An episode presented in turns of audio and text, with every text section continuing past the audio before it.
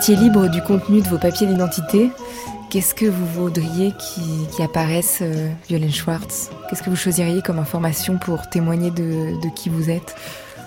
Ben moi, je trouve que ça serait bien que ça, que ça, soit fluctuant et que ça puisse changer euh, tous les jours en fonction de hum, des pensées qui nous traversent, en, fonction du temps qu'il fait, en fonction des humeurs. Un jour, je pourrais avoir 3 ans, puis le lendemain 100 ans, et puis. Euh, Vous avez quel âge aujourd'hui Aujourd'hui, euh, j'ai peut-être 99 ans. Ok. oh, non, peut-être pas, ou peut-être 3 ans. Bon. Et puis, ça pourrait aussi être des musiques, ça pourrait être des musiques qui nous traversent. Euh, voilà. Euh, moi, j'aimerais bien que ça soit aussi quelque chose qui se joue sur les instants qu'on vit et que ça donne une cartographie des étoiles qu'on a regardées le soir d'avant. Si par exemple on a regardé le ciel, tout ce qu'on a vu dans le ciel puisse apparaître sur euh, ma carte d'identité. Voilà, ce que j'ai vu juste avant, euh, la minute d'avant, tout puisse apparaître comme ça.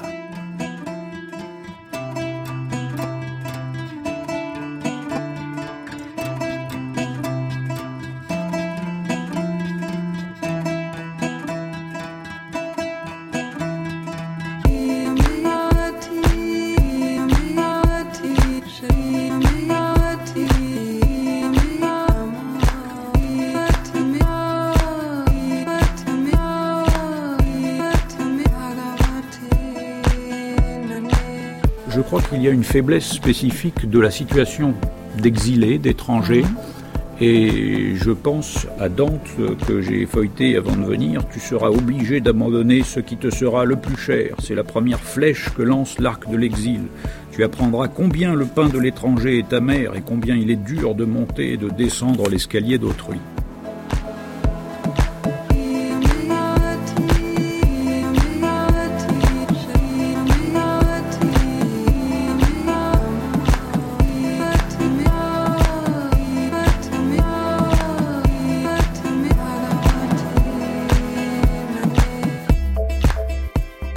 Est 23h et il peut n'y avoir aucune trace de nous nulle part. On peut avoir du mal à prouver son existence. Il suffit qu'on perde nos papiers, qu'on n'en ait jamais eu et qu'ils aient été confisqués. Il n'y a aucune trace de moi nulle part, dira une femme arrivée en France depuis la Mauritanie à Violaine Schwartz qui a écouté. Elle a écrit dans son dernier livre, qui s'appelle Papier, des voix exilées qui cherchent à obtenir ces papiers qui pourront prouver qu'ils existent. Le premier récit commence par Je suis né normalement le 8 mars 1975 en Arménie. Normalement parce qu'il n'y a pas d'acte de naissance. Elle ajoute Je n'ai rien, rien du tout que ma parole. Ce sont des vies entourées de paroles, de besoins de dire, de raconter, mais il n'y a pas de traces écrites, alors parfois on ne les croit pas. Violaine Schwartz écrit sur l'attente, l'hospitalité, l'identité. Lazare, lui, croit fort en la parole et répond à ses injonctions de l'identité par l'imaginaire et la fiction.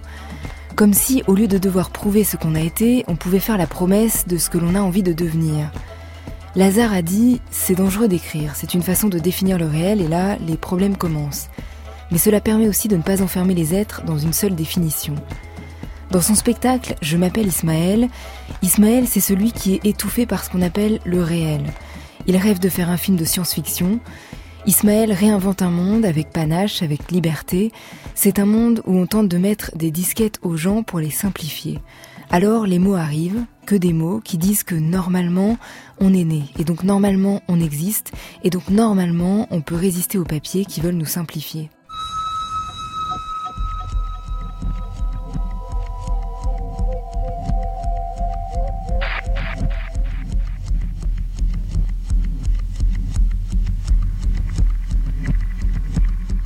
Il y aura donc Violaine Schwartz pour son livre Papier paru aux éditions POL.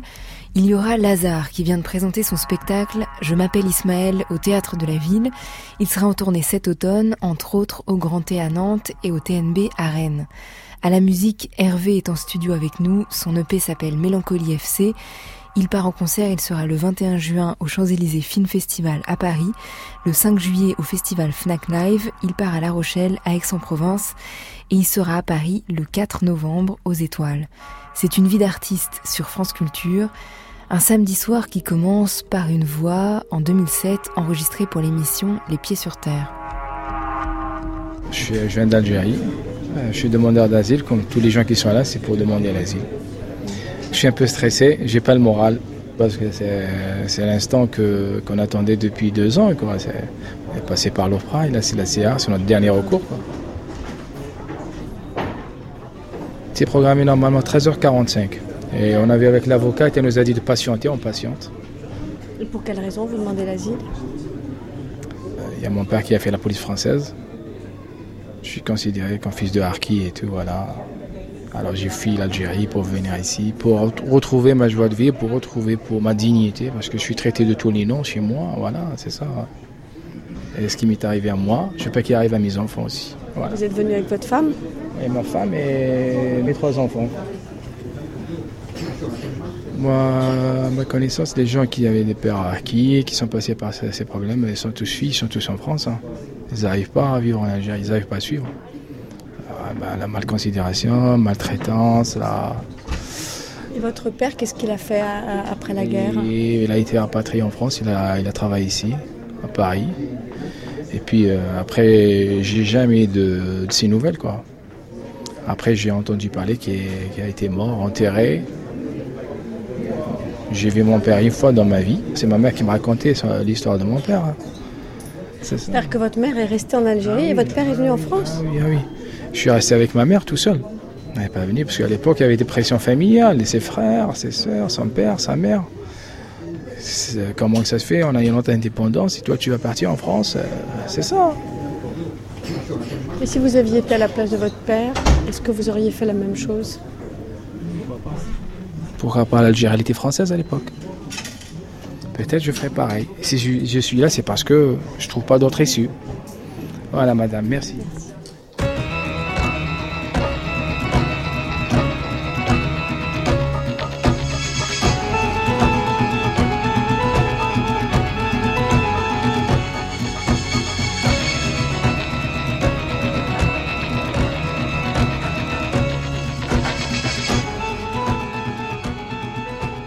C'était un extrait d'un documentaire euh, Des pieds sur terre, donc en 2007. Violaine Schwartz, cette parole, c'est celle que vous avez recueillie, puisque au départ, euh, c'est de la parole, c'est de l'oralité. Mhm. Avant d'être un livre, vous êtes parti à Besançon et c'était une invitation du, CDN. Euh, comment ça s'est passé cette situation d'écoute? Comment vous avez recueilli les premiers récits avant ensuite de creuser ailleurs? D'accord. Euh, en fait, au départ, c'était en effet une commande du Centre euh, dramatique national de Besançon. Je devais écrire, c'était une commande assez précise en fait. Je devais écrire quatre petites pièces de théâtre euh, pour cinq acteurs chacune. Donc et c'était pour qu'ensuite je monte ces, pièces, ces petites pièces, avec les étudiants d'une école de théâtre à Besançon qui s'appelle le Dust, euh, la formation Dust. Euh, voilà, donc j'ai rencontré, en effet, par le, par le biais du CDDLE, qui est, essayer de le dire dans le bon ordre, euh, collectif de défense des droits et liberté des étrangers. Euh, D'ailleurs, on en parlera, mais le livre commence par un petit glossaire ouais. pour justement comprendre tous ces acronymes. Ouais. Et donc j'ai rencontré, euh, donc par le biais de cette association et, notamment euh, par Pierre Couchot qui travaille euh, là, des, des demandeurs d'asile qui m'ont qui m'ont expliqué ben, leur parcours, pourquoi ils avaient été obligés de fuir et, ben, et comment ce qu'ils avaient trouvé en France. Voilà, donc je me suis, j'ai rencontré les gens un par un. Donc j'avais, en fait, après j'avais plutôt des récits sous forme de monologue. C'était des gens que j'ai rencontrés seuls, donc je suis partie pour telle et telle raison. Il m'est arrivé ça et ça. À partir de là, j'ai écrit mes petites pièces de théâtre. Sauf qu'après, je me suis retrouvée avec ces témoignages dans mon ordinateur et je trouvais que c'était quand même, j'avais autre chose à faire avec ça. Et donc du coup, après, j'ai j'ai réfléchi en fait au, au fait que ces ces réfugiés on leur demande d'écrire des récits de vie pour euh, l'OFPRA.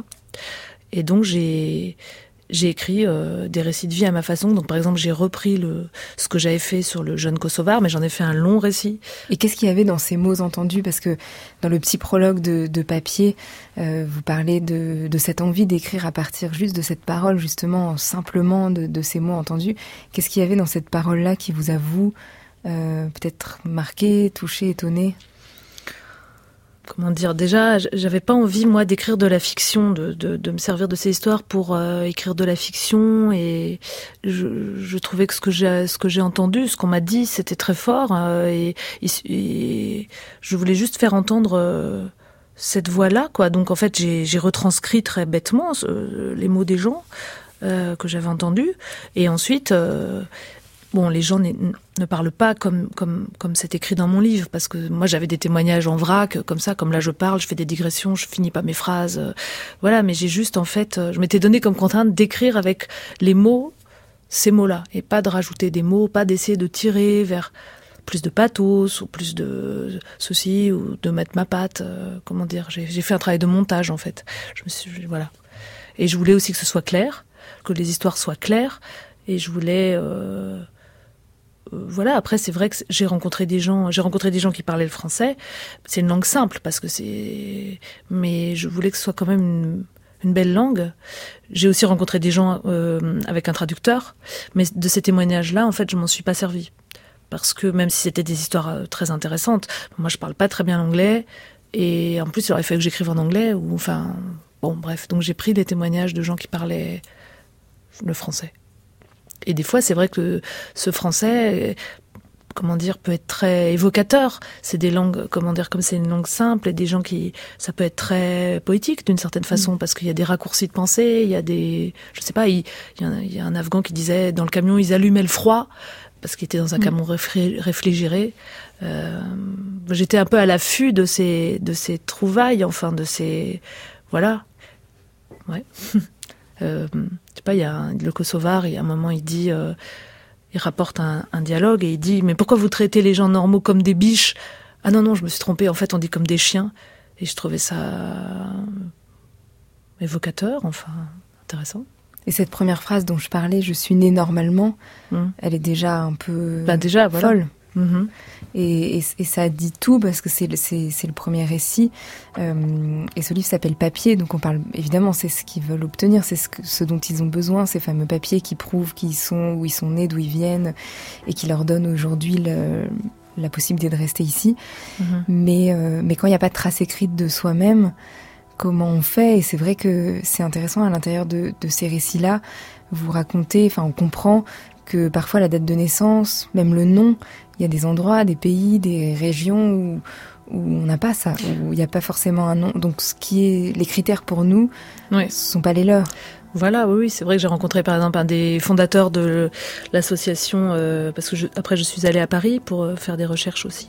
Donc j'ai rencontré euh, le fondateur de l'association Français Langue d'accueil, et lui qui connaît très bien le sujet me disait qu'en effet, notamment chez les Afghans, il y a il n'y a pas d'état civil, enfin il est en train de se mettre en place, mais c'est encore très, comme ça, très bon, pas au point. Donc euh, bah, très souvent ils savent pas l'âge qu'ils ont. Donc en effet, euh, ça va à peu près. Et les noms de famille c'est pareil. Donc c'est vrai que notre système juridique, en fait, euh, finalement, euh, les pousse à, s'arranger, à voilà. Hmm. Il y a en effet que la parole, même pour ces choses très concrètes mais aussi pour l'histoire qu'il raconte. Donc il y a tout un rapport à, à l'histoire, à la vérité qui est, qui est compliqué. Et, euh, Oui, et c'est vrai que dans les... En tout cas, je, je pense que euh, ce que j'ai un peu vu, c'est que à la CNDA ou quoi, ils sont immédiatement mis en doute. Enfin, je veux dire, on subodore sans arrêt le mensonge. Le...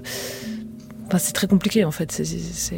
Et il y a des vendeurs d'histoire. Il y a des vendeurs d'histoire, ça existe. Qui en profitent pour... Euh, mm se faire un peu d'argent et, mm. et, donner quelques informations sur euh, qu'est-ce qu'il faut dire quand on vient de tel ou tel endroit. Mais mm. parfois, la vraie histoire est en fait beaucoup plus euh, forte et intéressante pour eux pour pouvoir rester. Oui, oui. Ben, par exemple, on m'a dit que euh, des fois ils disent pas la vérité. Par exemple, des histoires d'homosexualité, ils ont honte, ou des histoires de jeunes qui sont retrouvés embringués dans des trafics de drogue, peut-être malgré eux, ou bon, ils, ils préfèrent aller payer un marchand d'histoire qui va leur filer une histoire bracadabrante plutôt que de dire la vérité. Euh, ouais. Mm. Et, puis c'est vrai aussi que, par exemple, le cas de cette euh, arménienne qui elle a perdu euh, ses parents et tous ses papiers et toute trace de son existence à l'âge de 13 ans. Et maintenant, elle en a, je sais pas quel âge elle a 40 ans peut-être, et elle a toujours pas la preuve de, elle sait pas où elle est née, elle ne trouve pas, et elle, elle n'a que ses mots. Euh, et je pense pas du tout qu'elle. Enfin, moi, quand j'étais en face d'elle, j'ai cru tout ce qu'elle me disait. Après, je pense qu'en effet, à l'OFPRA, il n'y a pas de preuves. Qu'est-ce que. n'a pas de traces de. pas de preuves, voilà. Et il faut des preuves pour, pour avoir les papiers. Plutôt qu'une ouverture, je, dirais que l'image à laquelle je suis arrivée, c'est plutôt une chicane. C'est-à-dire, euh, en effet, une série de, sinon d'obstacles, de limites qui sont extrêmement serrées. C'est un jeu vraiment serré de limites qui font que euh, autant et ôter, pour reprendre euh, euh, des termes qui ont été proposés, puisqu'en français, hôte signifie l'un et l'autre, autant et ôter euh, puissent s'arranger l'un l'autre, s'accommoder l'un l'autre, ce qui est effectivement une épreuve beaucoup plus qu'une évidence. Donc, euh, je dirais que l'hospitalité se présente comme un processus, un travail. C'est des travaux d'approche, euh, ce qui invite d'ailleurs à, moi, ce qui m'inviterait en tout cas, à ne pas considérer l'hospitalité comme un absolu et comme une valeur, mais plutôt comme un processus et comme quelque chose de réversible dans les deux sens. Hein. C'est-à-dire, euh, ce qui me paraît intéressant de regarder, c'est comment on passe de l'hospitalité à l'inhospitalité et de l'inhospitalité à l'hospitalité. Je ne crois pas que ce soit des choses inscrites une fois pour toutes, c'est quelque chose de construit politiquement, euh, socialement et individuellement.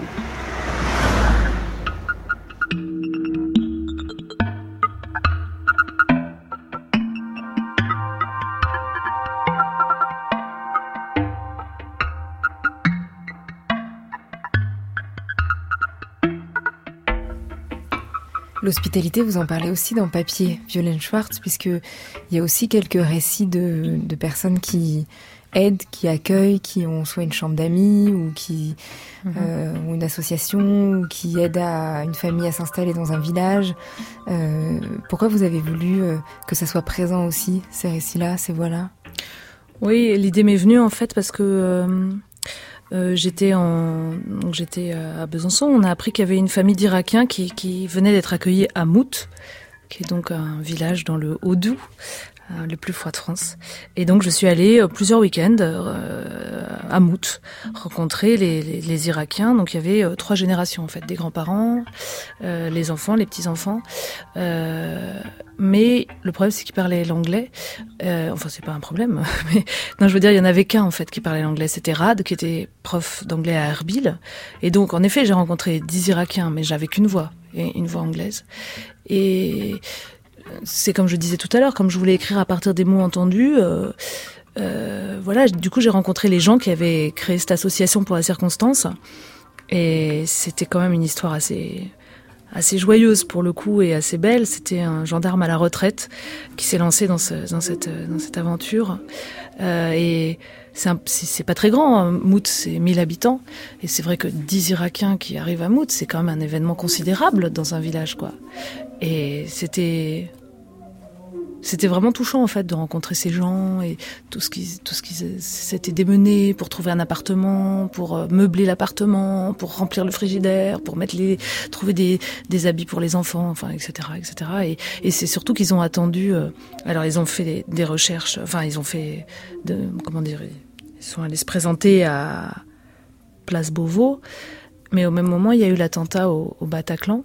C'est bien que tout a été bloqué, toutes les arrivées euh, ont été bloqués. Et donc, ils ont, tout était prêt dans leur appartement et ils ont attendu neuf mois. Euh, leurs réfugiés, comme ils disent. Ils n'arrivaient pas, à... Ils pas à avoir de réfugiés. Donc, à recevoir quelqu'un. C'est tout, c'est, c'est étonnant comme histoire. Et évidemment, c'est débloqué au dernier moment. Tout d'un coup, en une semaine, il fallait, euh, il fallait courir les chercher à l'aéroport, enfin, etc. Et bon, voilà. Et je trouvais ça amusant de terminer là-dessus parce que contrairement aux autres histoires où en effet les gens attendent des, années. Il y a déjà rencontré des gens qui n'avaient pas la réponse, euh, qui, attendaient. J'ai aussi, il y a aussi des gens qui ont des gens que j'ai rencontrés qui, qui, ont été renvoyés chez eux, dont on n'a plus de nouvelles. Euh, donc c'est des histoires plutôt très dures. Et c'était aussi pour faire pendant, aussi pour, pour évoquer, en effet, euh, autant l'État français est quand même assez bon. En tout cas, à la partie civile, il y a des gens formidables, quoi, qui, qui se bougent, qui, qui aident, les, les, gens qui ont fondé l'association euh, Français Langue d'Accueil pour... Euh, ben voilà, ils sont partis avec 50 euh, Afghans, maintenant il y a 700 élèves, et ça, c'est super, quoi. Et il y a aussi, qui rythme le récit, et pendant ce temps-là, mm-hmm. et pendant ce temps-là, les oies sauvages volent, Vol, vol, vol, vol, vol, vol, vol, vol, vol, vol. c'est écrit comme ça, en V, c'est très graphique dans la page. Et puis ensuite, et pendant ce temps-là, les grues cendrées, les alouettes, les barges rousses, les sansonnets, les oies blanches, les bergeronnettes, les cigognes noires, les cailles des blés volent, volent, volent, volent. Pourquoi les oiseaux volent? Pourquoi les oiseaux volent? Je sais pas, ils ont de la chance. ils volent parce que ils ont trop froid et, ils vont dans un pays où il fait plus chaud, je sais pas. Pourquoi ils volent euh, dans les pages du livre? Ben, c'est assez naïf, hein, mais c'est c'est aussi pour faire un peu d'air entre ces récits qui sont quand même assez denses et pour prendre un peu de faire un peu une, une respiration. Voilà. C'est vrai que les récits, c'est très beau parce que vous les livrez, euh, comme vous disiez tout à l'heure, de façon assez simple, la parole euh, et en même temps donc chronologique pour qu'on comprenne euh, l'histoire. Et l'attente et le temps est fou à l'intérieur de, ces récits parce que parfois il se passe des années, parce qu'il y a des allers-retours, mhm. parce que et, on a l'impression que c'est si simple sur dix pages et on a l'impression d'avoir d'avoir lu dix ans à chaque mhm. fois presque. Mhm. Cette, ce rapport au temps et à la patience et et, oui. et, très, et à la fatigue est très mm. fort. Oui, il y a l'histoire de, de, cet Éthiopien là qui est resté, euh, qui, est, qui est resté quand même bloqué six ans en Libye, quoi. Mm, voilà, il a mis six ans pour venir en France, de chez lui. Et euh, c'est sûr qu'on sait, euh, tout le monde sait que la Libye, il se passe des choses euh, épouvantables. Mais quand on rencontre quelqu'un qui a envie de témoigner, qui a envie de dire, et d'ailleurs c'est justement une personne qui, elle, voulait bien qu'on ait son nom. Je l'ai pas mis, mais elle, avait vraiment envie de qu'on sache ce qui se passe. Et elle avait pas peur de dire son nom, de voilà. Et euh, bah voilà, elle raconte qu'en effet, euh, elle a payé un premier passeur pour aller jusqu'à Tripoli, puis à la frontière libyenne, ils ont été enfermés dans un dans un dans une, je sais pas quoi, dans, un, dans une ferme, et ils ont dû repayer la même somme, et 200 km repayer la même somme, enfin ça a duré 5 ans, quoi. 5 ans, ouais. Euh, donc c'est sûr que le temps est autre, quoi. Cette, femme mauritanienne qui, euh, qui pareil, euh, est venue en 2005, je crois, et puis son mari, euh, avec son mari qui, qui, était malade, et que son mari voulait mourir dans son pays, donc elle est retournée en Mauritanie pour, pour selon les dernières volontés de son mari, et puis elle voulait revenir en France. Elle, avait commencé son asile, etc. Et elle a mis six ans pour, pour avoir un visa pour retourner en France. Et quand elle revient, on lui dit mais vous avez déposé vos empreintes en Espagne. Mm. Oui, entre temps il y avait la loi Schengen, donc elle, elle n'a pas, pas eu de, visa pour la France, elle est passée par l'Espagne et on lui dit ben, euh, ben demandez l'asile en Espagne. Elle, elle parle pas un mot d'espagnol. Euh, voilà, c'était vraiment incroyable aussi. Elle dit mais qu'est-ce que j'irais faire en Espagne? La, Mauritanie, c'est l'Afrique occidentale française. Vraiment, elle a fini par euh, se battre. Elle a fini par avoir l'asile. Euh, mais ses enfants, par exemple, sont restés là-bas. Donc c'est vraiment des histoires euh, dures, quoi. Donc elle est en lien avec ses enfants par Skype. Euh, elle peut faire venir ses enfants mineurs, mais personne ne veut faire de passeport à ses enfants mineurs parce qu'ils sont réfugiés au Sénégal. Et donc le Sénégal dit qu'ils sont pas sénégalais. La Mauritanie dit qu'ils sont pas mauritaniens parce que veut se débarrasser de, enfin bon bref, des Noirs comme voilà. Et elle peut pas faire venir ses enfants.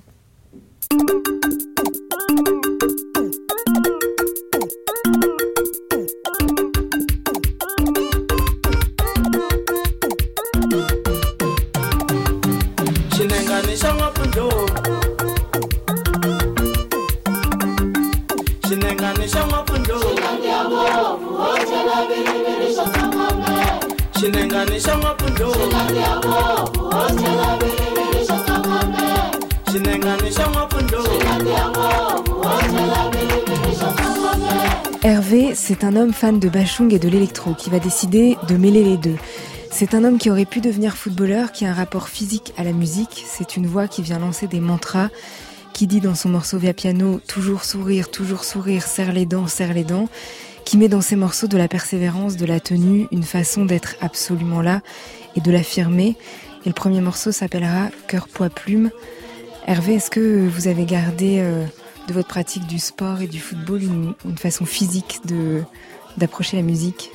Ouais, je crois que il y a surtout dans la forme en fait. Tu vois, il y a ce truc d'événements, de, de concerts, de vestiaires, de loges, de et un truc assez physique de la danse et tout qui me permet d'évacuer à fond et, aussi bien, je pense, euh, ma psyché que euh, c'est un peu mm, comme ça que je vis les choses aussi. Ouais.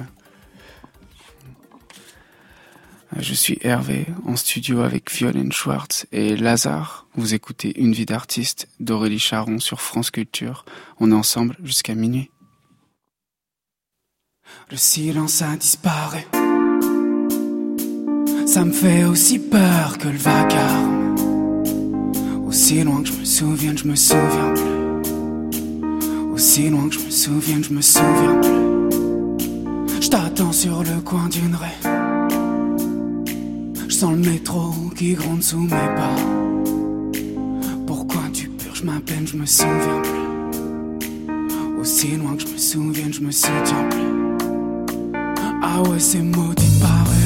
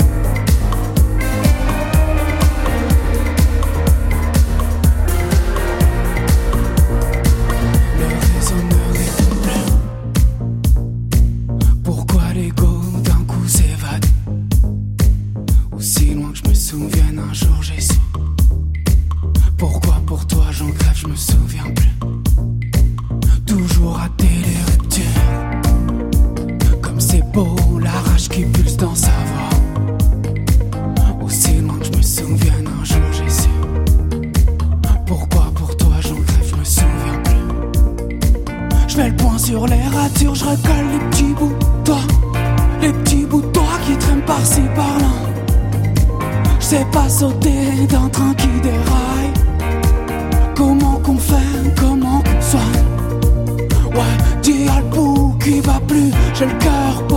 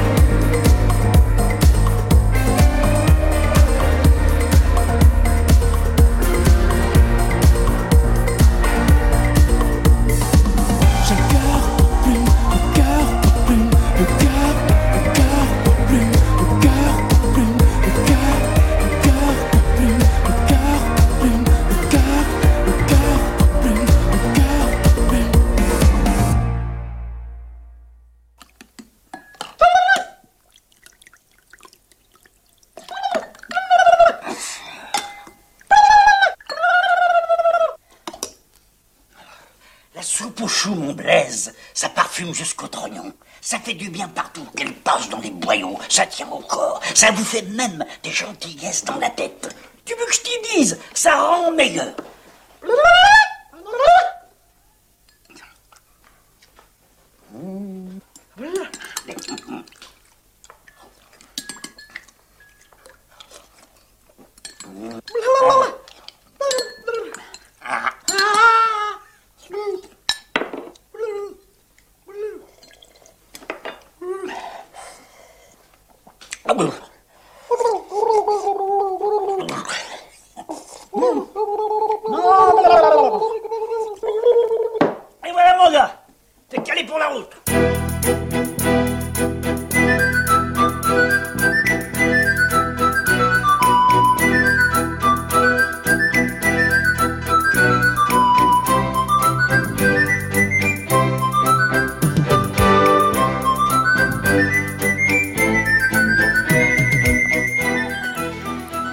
Un extrait de La soupe aux choux.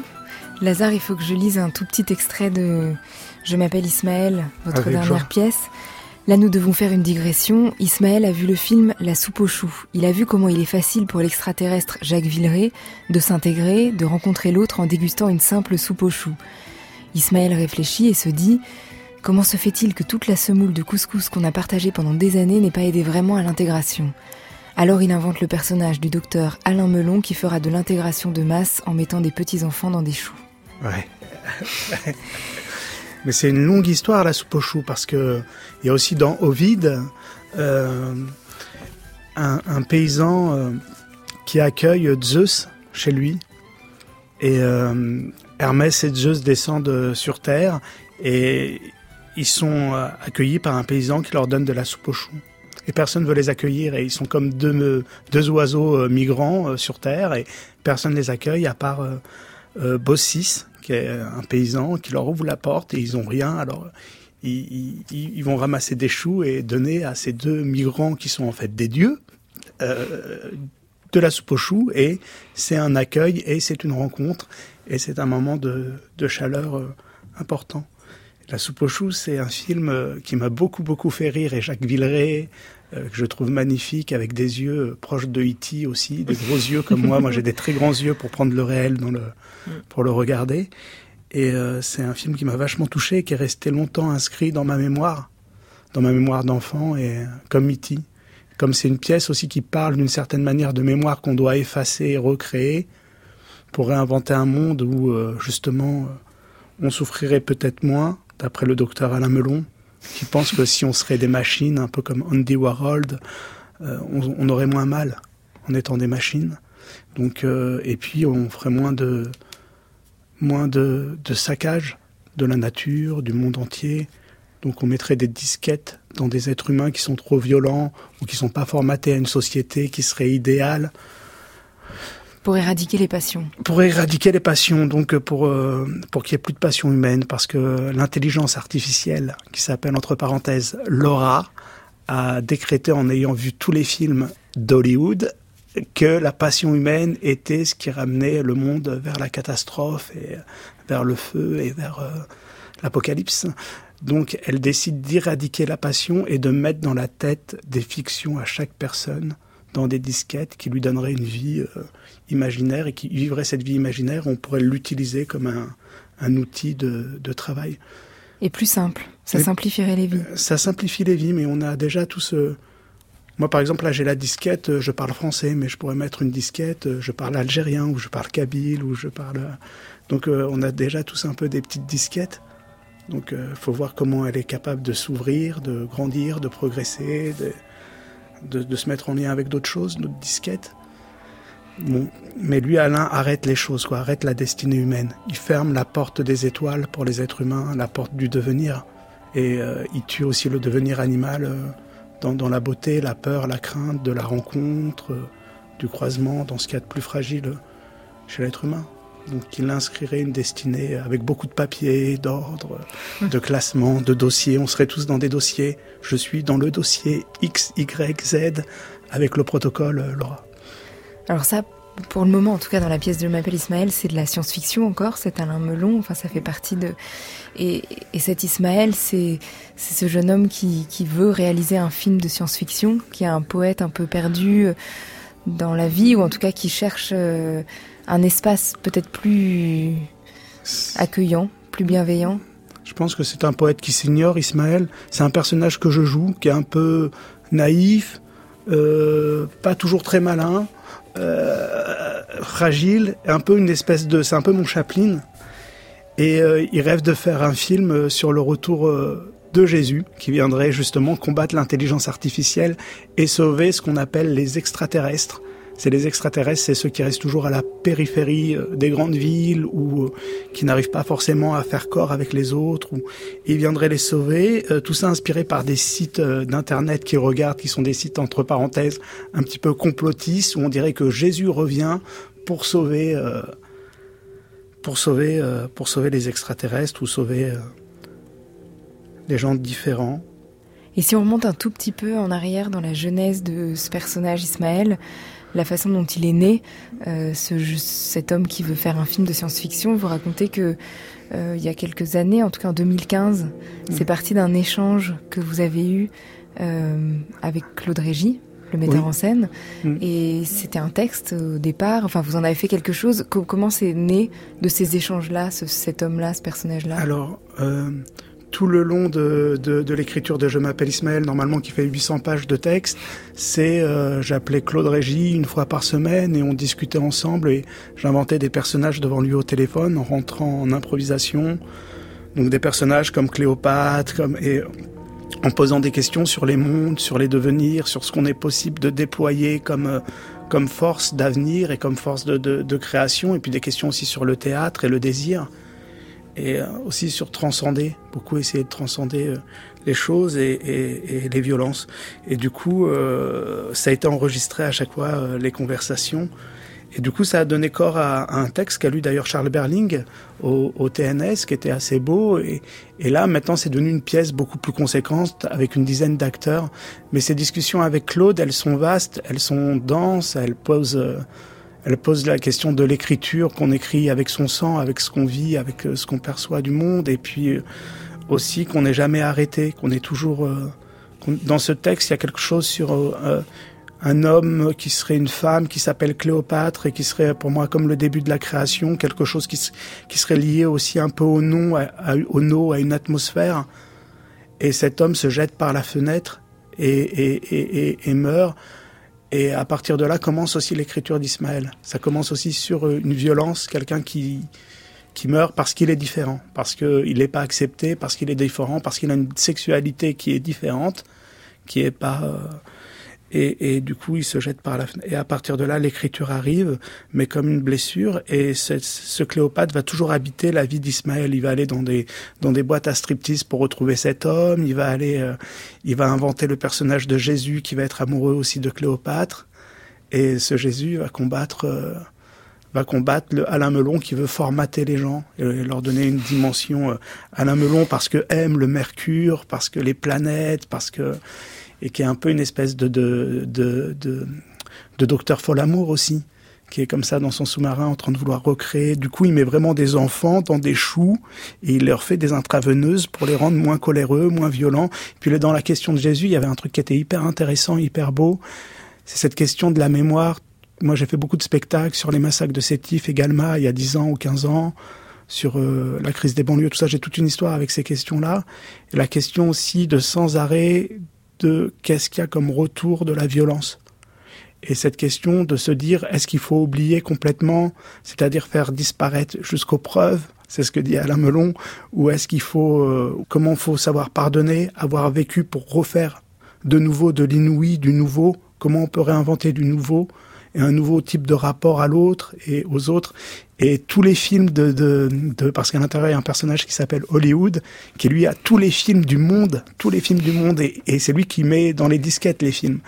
Et cet Hollywood, c'est lui qui finance euh, le travail du docteur Alain M pour inventer l'aura, l'intelligence artificielle, pour combattre euh, les gens trop violents, les terroristes aussi. D'ailleurs, les- il y a des scripts Voilà. docteurs qui peuvent aider à, à, à trouver votre langue, votre écriture, euh, un langage qui, permettra de structurer, d'arrondir voilà, les angles. d'arrondir les angles et de faire un, un discours euh, télévisuel où il n'y a pas de complexité, où il n'y a pas différentes sphères dans le réel.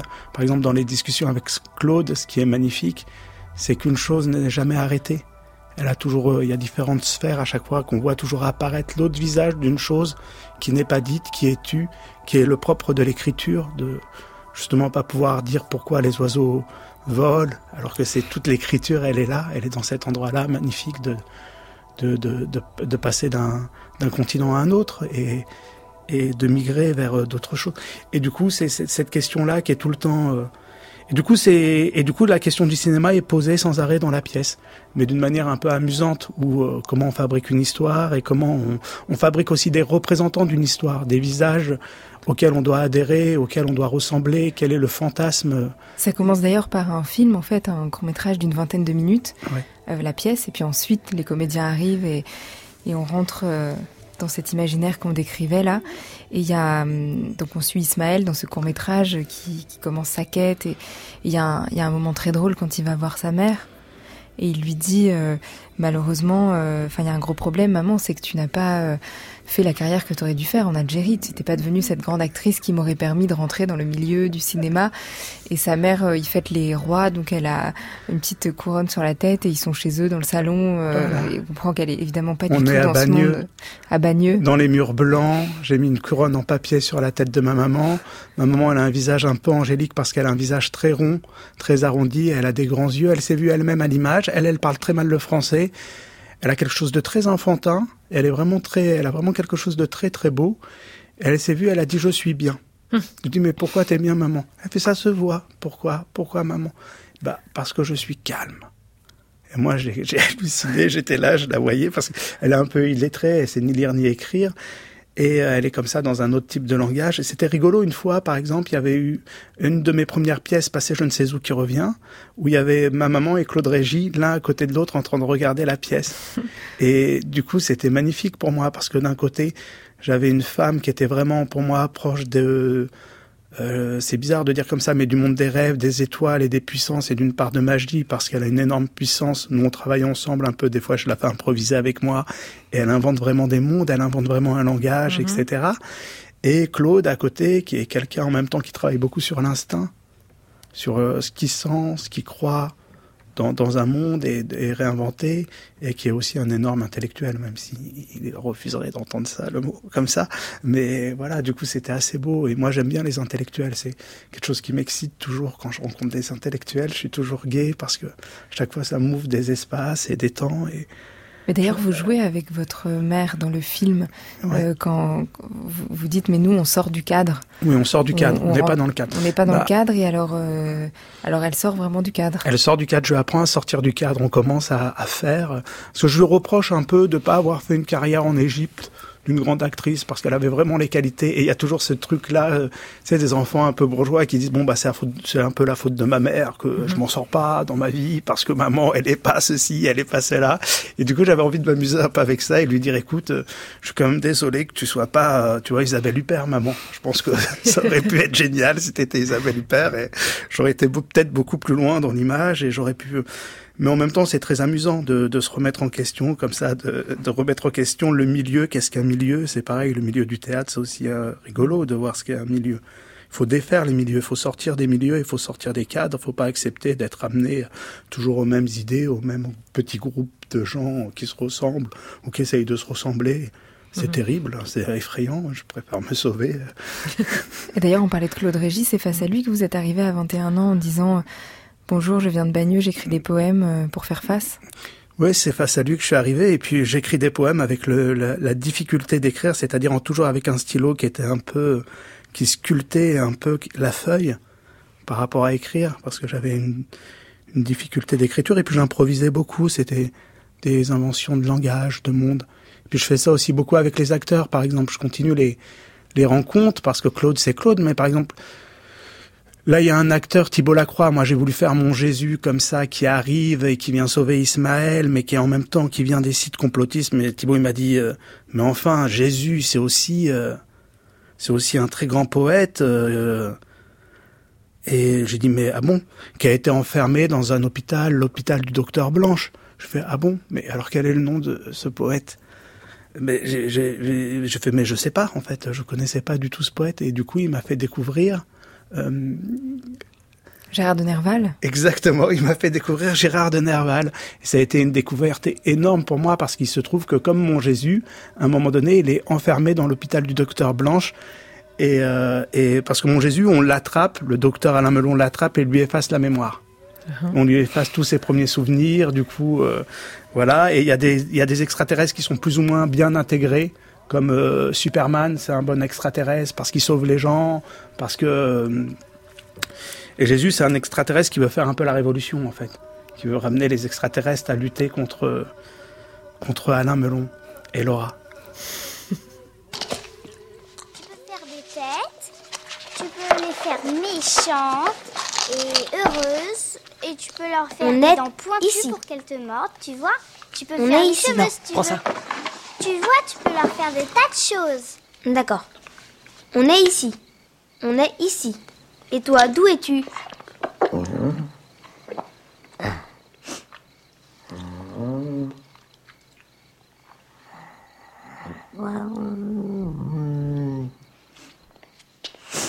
J'aime pas ses pieds. Tu as vu les tiens, petite idiote Tiens, regarde, il essaie de nous dire quelque chose.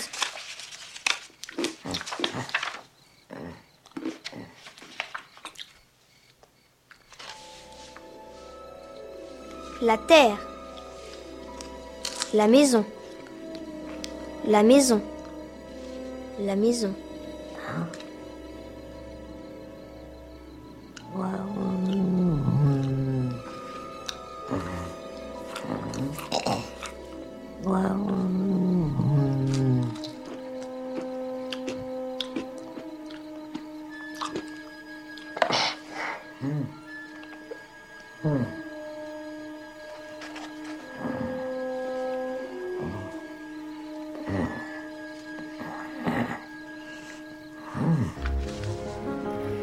Vous avez 7 ans à nouveau, Lazare. Ouais, j'ai 7 ans et je trouve ça vachement beau d'avoir 7 ans parce que c'est un moment où on, où on accepte vraiment de, de comprendre qu'il y a de la dissemblance aussi. Des gens qui, qui nous ressemblent pas du tout parce que pour moi, c'est cet extraterrestre avec sa, sa voix, son langage déjà, d'un seul coup, il y a d'autres langages, que les mots ne sont pas simplement euh, les représentations euh, de choses déjà euh, inscrites et, et euh, explicatives, mais aussi des émotions, des sentiments, de la musique, du rythme, des vecteurs comme ça qu'il y a autour des mots. C'est pas juste un chant euh, où on t'explique va à, gauche, à droite, passe-moi le sel. C'est vraiment des sons et E.T. il a vraiment ces sons-là.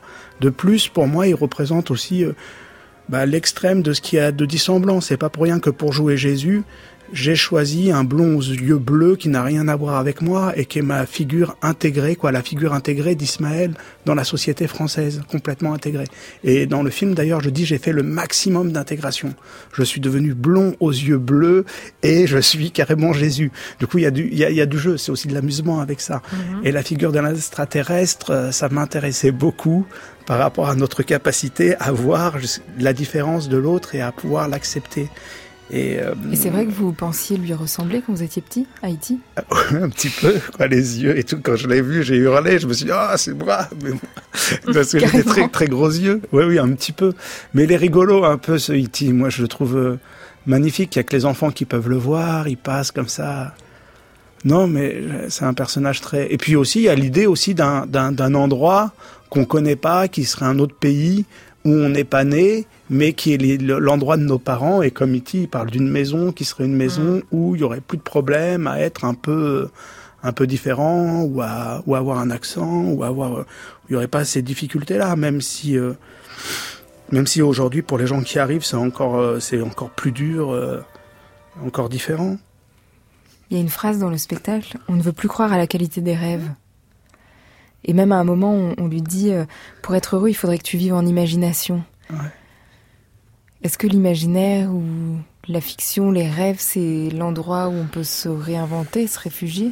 En tout cas, c'est un endroit où on peut se réinventer, où on peut repenser aussi le monde, où on peut le mettre en face de nous, avec toutes nos contradictions et avec tous les contraires, et avec le langage. Et, le langage peut articuler le rêve, et l'articuler dans une forme de réalité euh, sur le plateau de théâtre ou dans l'écriture. Du coup, lui amener, euh, lui amener une possibilité d'existence, une possibilité d'être là autrement et de, de lui faire un visage au réel, de mettre les choses en face de nous, euh, de, de, de se lever le matin et de voir euh, toutes les étoiles et tout- tous les mondes qu'on a rêvés et tout ce qu'on porte en nous, de le mettre devant nous de nouveau avec la langue et d'essayer d'échapper à, à toutes les espèces de doctrines, de lois qu'on a mis par tous les Alain Melon et euh, essayer d'y échapper et de lutter avec ça. Puis surtout lutter contre aussi sa colère propre. Moi, c'est cette pièce, pour moi, c'est toujours, euh, j'écris toujours en partant aussi de colère. Et comment de cette colère, il y a cette, euh, pouvoir transcender ça, une forme d'amour et de. Et là, je suis passé par Mozart. Je suis passé de E.T. à Mozart, mais qui se ressemblent en fait. Si on, il n'y a pas tant de différence et d'écart entre E.T. et Mozart. Et, et c'est des. Non, mais Mozart, en fait, moi, j'aimais pas au début parce que je me suis dit, oh là là, c'est la musique du roi, c'est le pouvoir, c'est, c'est. Moi, j'aime bien le blues, j'aime bien les musiques plus petites, plus humbles, qui sont très grandes dans mon, dans mon dans mon âme, si l'âme existe, mais dans, dans mon émotion, on va dire. Et puis là, j'ai entendu Mozart en- pour de vrai chanter par une personne physique et avec des musiciens. Parce que j'avais toujours entendu chez moi, dans mon salon qui est tout petit, du coup ça ça, ça rentrait pas. Et, et là je me suis dit, mais le requiem, mais je me suis dit, mais c'est c'est fantastique quoi. Je suis monté dans la soucoupe de de E.T. et je me suis dit, et du coup dans dans à la fin du spectacle, c'est Mozart et et E.T. qui est le premier film qu'on a vu et Jésus où on efface sa mémoire quoi. Dans quelque chose qui s'appelle Les larmes de, Mozart. Il y a une chanson qui s'appelle Les larmes où j'ai écrit des textes sur la musique de Mozart en écoutant Mozart. J'ai écrit des poèmes en écoutant ça. Et aussi pour me libérer de, tous les champs de violence, pour trouver dans l'art un endroit où on peut se dégager des, des culpabilités multiples et des, toutes ces choses. En attendant, on va monter dans la soucoupe de Hervé, soucoupe volante, euh, en écoutant un nouveau morceau. Il est toujours en studio avec nous. Son EP s'appelle Mélancolie FC et le nouveau morceau, celui-là, s'appelle Va Piano. Y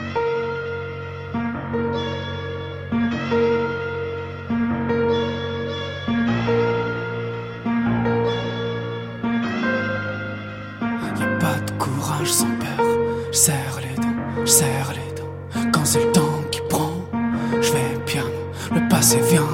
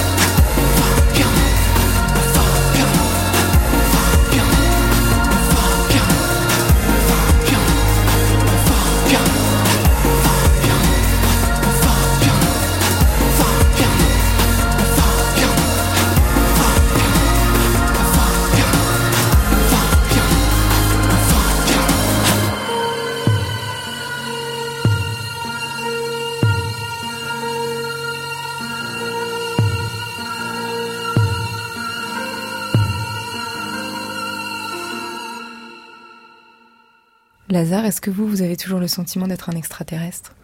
Ça dépend des moments. J'ai l'impression souvent d'être en face d'autres extraterrestres aussi, et du coup, je trouve ça très intéressant. Et je me dis entre ce, le phénomène que je vois en face de moi et par quoi il a habité, je trouve ça très drôle. Après, c'est vrai que quand j'entends même euh, toutes les machines, toutes les villes, toutes les solitudes, ça ramène à devenir extraterrestre dans un monde où tu es sans arrêt amené à une tension, euh, sans arrêt dans une attention où on te dit euh, c'est tout de suite, c'est maintenant, c'est c'est ça, ça crée cette espèce d'espace où tu finis par te fabriquer un corps en serrant les dents ou en- en articulant comme tu peux ta machine, parce qu'on te demande de répondre au plus vite à des milliards de choses en, en, deux secondes. Donc tu crées des nouveaux, des nouveaux corps, des nouvelles formes de réponses complètement adaptées. Et là, ça me rend euh, pas extraterrestre, mais hors de moi-même. Et là, ça commence à m'inquiéter. Parce que là, du coup, ça me dédouble avec une, euh, une machine qui est vraiment, euh, pour le coup, qui est, qui est vraiment une machine de, de, de possession qui veut sans arrêt euh, posséder euh, quelque chose du réel et qui veut sans arrêt l'arrêter à c'est tout de suite, c'est maintenant, c'est l'immédiat, c'est attention, c'est tension, c'est attentat, c'est terroriste, c'est tout ça, ça c'est terrorisant. C'est la solitude en fait des grandes villes qui fait qu'il y a plus de place euh, pour cette espèce de force qui est une croyance au monde et à se déployer, dont fait partie pour moi le rêve et l'inconscient. Il y a une part du, du, du réel qui est, qui est là et qui est ce qu'il est, mais si on peut pas déployer des champs en marchant, ne serait-ce qu'en marchant, en regardant, en, eh ben c'est plus possible d'être quoi pour, pour moi. Et là, je sens que c'est pas l'extraterrestre, mais que c'est le c'est le démon qui arrive.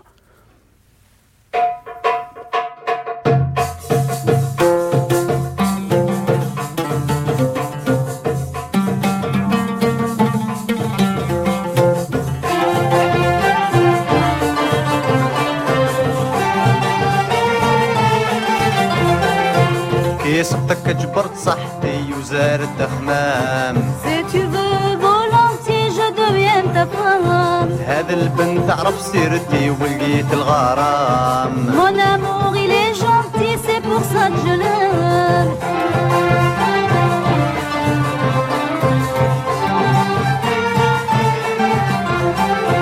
نشري لك بن كل قبة ونخيد دحرير dormir. ندفع لك ميات ألف ونزيد كبش كبير Je t'aime pour toujours, toi aussi, j'espère.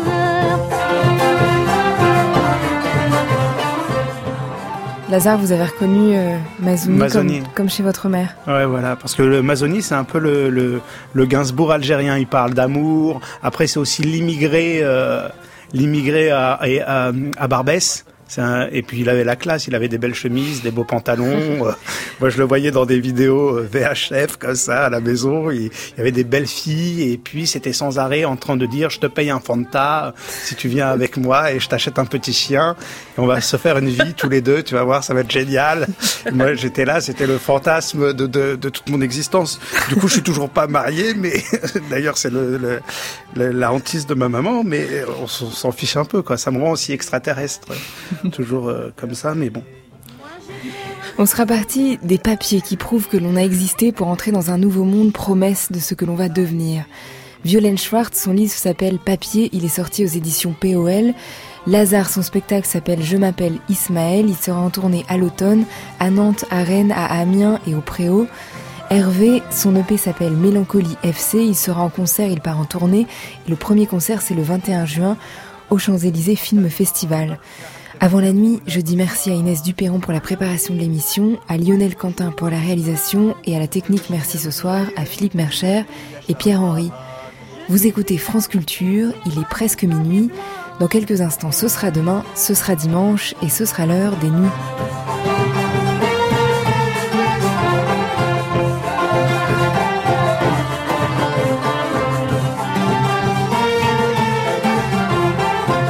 صبتك جبرت صاحبي وراح تخمهام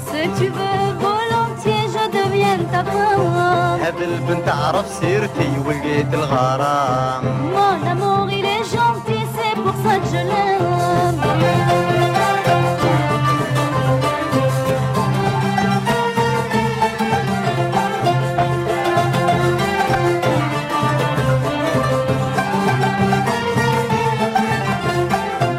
نشيلك بكل قبة والمخايد حرير ندفع لك مية ألف ونزيد كبش كبير. جو تام pour toujours, moi aussi j'espère.